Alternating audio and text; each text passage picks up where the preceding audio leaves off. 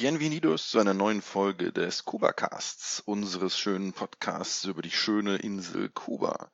Heute beschäftigen wir uns mit einem Thema, was durch den Magen geht und was ihr sicherlich auch schon mal selbst gekostet habt, nämlich die Tu-Cola, also die kubanische Form der Cola.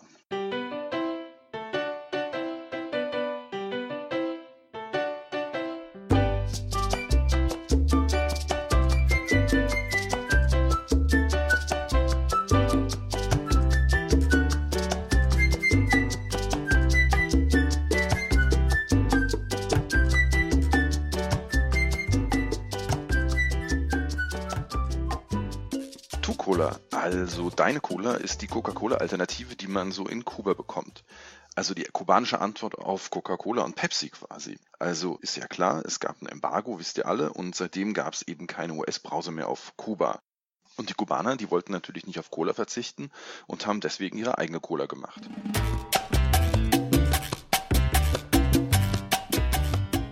Anfangs gab es Marken wie Tropicola oder Fiesta Cola und seit den 1980ern dann auch die Tu Cola. Und seitdem können wir deine Cola also auf Kuba trinken.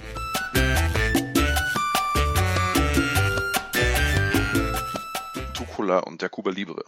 Natürlich ist Cola auch die Zutat für den Cuba Libre, wer wüsste es nicht, wobei es sich da im kubanischen eher um den Farbgeber handelt. Eine typische kubanische Cuba Libre besteht ungefähr zu 80 Prozent aus Rum und 20 Prozent aus Cola, also gefühlt zumindest. Typischerweise getrunken aus einer leeren Tu-Cola-Dose, weil man ja keinen Becher mit hat.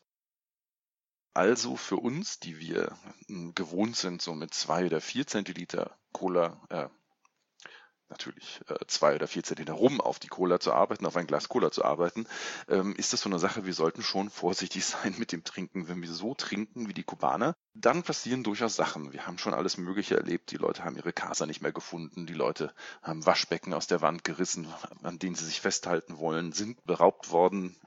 Also beim Trinken ein bisschen vorsichtig sein die Mischung, die wir da in Kuba kriegen, ist halt schon relativ hart. Die Kubaner trinken halt einfach langsamer und daran müssen wir uns gewöhnen und wir in Deutschland trinken relativ schnell. Also entweder trinkt ihr da lieber Bier oder ihr mixt halt vorsichtiger, beziehungsweise mit so einer Mischung in einer Cola-Dose sieht man da auch nicht so viel, also trinkt ruhig langsamer und im Zweifel holt euch noch ein Sandwich dazu, damit ihr was im Magen habt.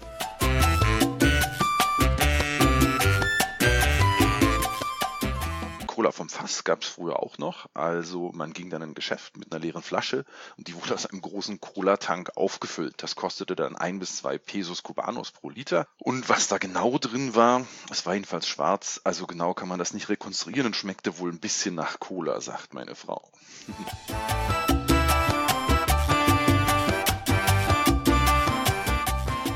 Und ähm, wenn wir schon dabei sind, der Unterschied zwischen Coca-Cola und Tu-Cola, das ist ja nun auch nochmal wichtig.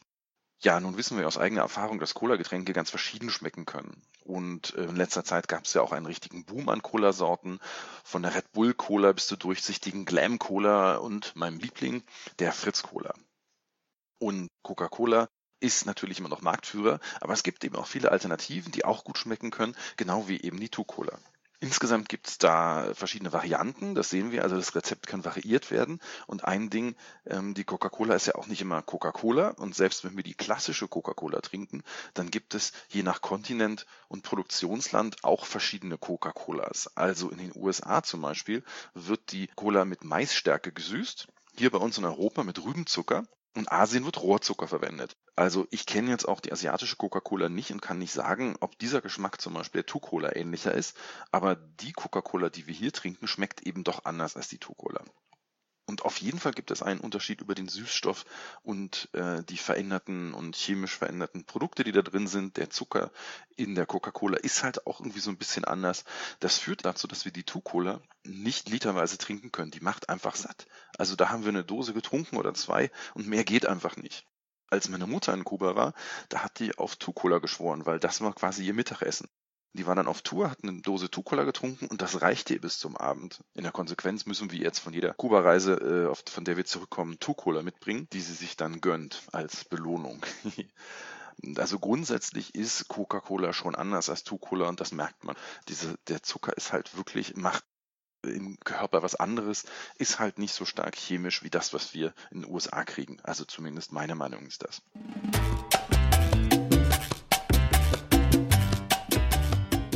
Aber das war nicht immer so. Also das Coca-Cola-Rezept ist natürlich eins, was es auch auf Kuba gab, als es da noch vor der Revolution eben Coca-Cola-Fabriken gab.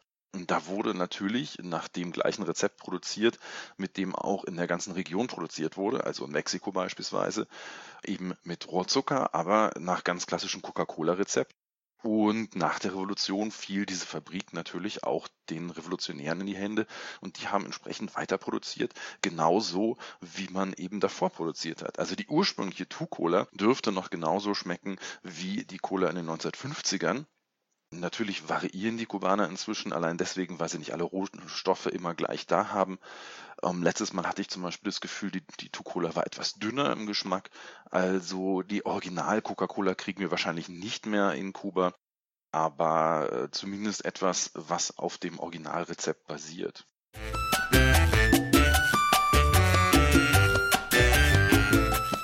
Tu-Cola wird von Ciego Montero produziert, also dem blinden Jäger. Ähm, in äh, Pinar del Rio sitzen die und das gehört zu Nestle. Das ist ein Joint Venture, ähm, das der kubanische Staat mit Nestle gemacht hat. Ursprünglich war das mit San Pellegrino und Nestle hat als San Pellegrino auf, aufgekauft und ist dann eingetreten in diesen Vertrag. Also wenn wir Cola in Kuba trinken, dann trinken wir Nestle-Produkte.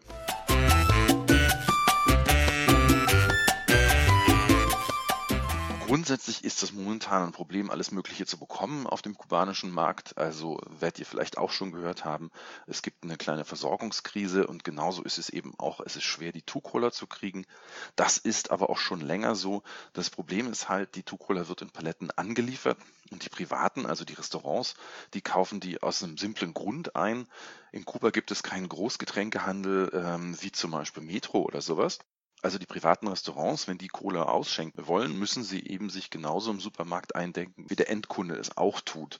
Und um sicherzustellen, dass sie ihre Cola haben, wird der Supermarkt beliefert und dann äh, ist es gerüchteweise so, dass die Hälfte der Paletten gleich erstmal gar nicht in den Verkauf kommt, sondern hinten äh, über den Hinterhof an die Privaten verkauft wird. Und das führt dazu, dass wir die Cola, die im Supermarkt 50 bis 55 äh, Peso-Cent kostet, dass wir die dann für 1,50 bis 2 Cook in den privaten Läden bekommen. Also wir können sie kaufen, sie ist erhältlich, aber man muss eben tiefer in die Tasche greifen, was für die Kubaner natürlich ein Problem ist. Also wenn das so viel kostet, dann können die sich einfach nicht mehr leisten. Das führt dann auch zu solchen Auswüchsen, dass man in bestimmten Restaurants die Cocktails jetzt ziemlich hart bekommt, weil der Rum einfach billiger geworden ist als die Cola. Deswegen kriegt man da manchmal Hammerdinger, wo man sagt, das kann ja gar nicht sein. Aber so eine Flasche Rum kostet einfach mal, sagen wir mal, 4 Cook, 4 COC. Und wenn man dann äh, 10 COC für die Cola hinlegen muss, dann ist es klar, was man als Geschäftsmann macht. Und dann hat man eben einen hammerharten Cocktail.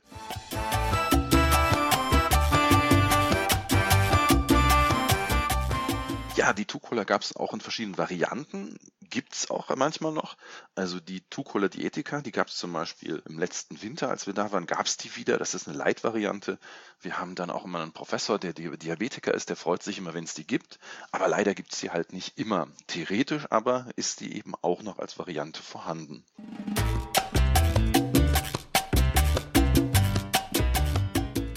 Dann gibt es noch dieses schöne Gerücht, dass es auf Kuba keine Coca-Cola gibt. Wir lesen das, Kuba ist eines der wenigen Länder, in denen keine Coca-Cola verkauft wird, neben Nordkorea. Ha, Wahnsinn, ist natürlich falsch. Also Coca-Cola wird auch in Kuba verkauft, aber die wird nicht dort produziert. Das ist welche, die aus Mexiko importiert wird und ähm, das ist natürlich dann auch welche aus Rohrzucker. Es ist also nicht die Original Coca-Cola aus den USA, aber es ist genau das, was draufsteht, Coca-Cola mit dem Logo entsprechend. Und diese Cola kriegen wir natürlich auch. Also ähm, von wegen, es gibt keine Coca-Cola in Kuba. Natürlich gibt es sie. Sie ist halt ein bisschen teurer, weil sie importiert ist.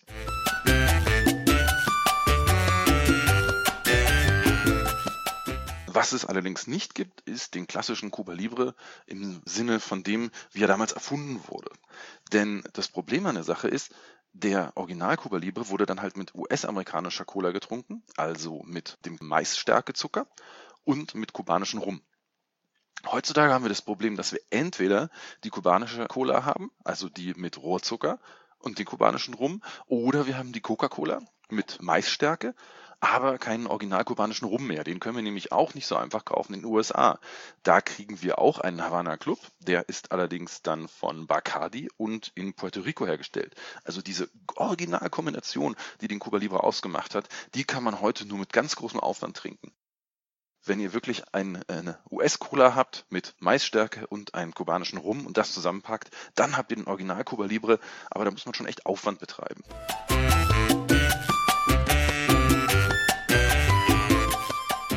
Ganz kurz noch zu Ciego Montero. Das ist halt die Firma, die typischerweise die Getränke herstellt, die man fast überall in Kuba kriegt. Die stellen natürlich auch noch andere Sachen her. Gaseosa zum Beispiel. Das ist eine Zitronenbrause, also das Äquivalent zu Sprite oder 7-Up. Agua Mineral Natural, Wasser mit und ohne Kohlensäure, kriegt man dann in der Flasche, ähm, typischerweise am Tisch auch geschlossen gereicht, alles, damit man sieht, da ist nicht manipuliert worden, wird dann am Tisch geöffnet, da hört ihr das Zischen und dann wisst ihr, okay, das ist jetzt wirklich frisch und kein abgefülltes Wasser und die bescheißen euch. Da gibt's Aquatonica, also Tonic Water. Wenn ihr dann noch einen Gin findet, dann habt ihr natürlich Glück gehabt. Refresco Mate gibt's noch, habe ich neulich mal wieder gesehen, ähm, hat allerdings kein Koffein wie Club Mate, ist halt eine braune Brause, die man auch mal so trinken kann. Refresco Pinita, die habe ich länger nicht gesehen. Ananasbrause, auch sehr süß, da muss man auch drauf stehen. Aber eigentlich ganz schön, weil sowas gibt's hier natürlich normalerweise nicht bei uns. Ähm, grundsätzlich zum Begriff Refresco ist der Überbegriff für alle Brausen. Also im Restaurant fragt man typischerweise ¿Qué refrescos tienen? Also, welche Limonaden haben Sie? Und der Ober antwortet dann zum Beispiel Refresco de Limon oder Piña. Und dann sagt man, okay, man will jetzt das Limon oder das Piña, weil die haben typischerweise nicht alles da. Also, egal was auf der Karte steht, fragt nach, dann wisst ihr, was die haben und dann werdet ihr auch nicht enttäuscht.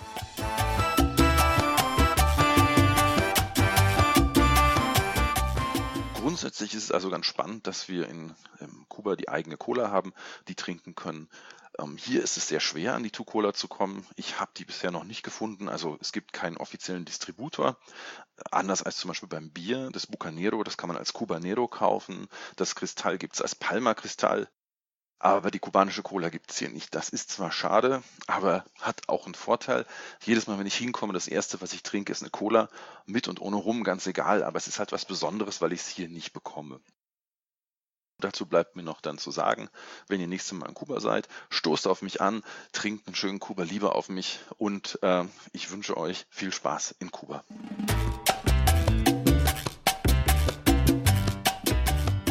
Ja, wenn euch der Podcast gefallen hat, dann ähm, abonniert ihn doch, liked ihn, kommentiert ihn, geht zu iTunes, hinterlasst ein Review. Also ich würde mich freuen, euch ähm, hier als regelmäßige Hörer begrüßen zu können. Ich verspreche auch, dass ich wieder regelmäßiger aufnehme. Insofern bleibt mir nur zu sagen, bis zum nächsten Mal, euer Dietmar.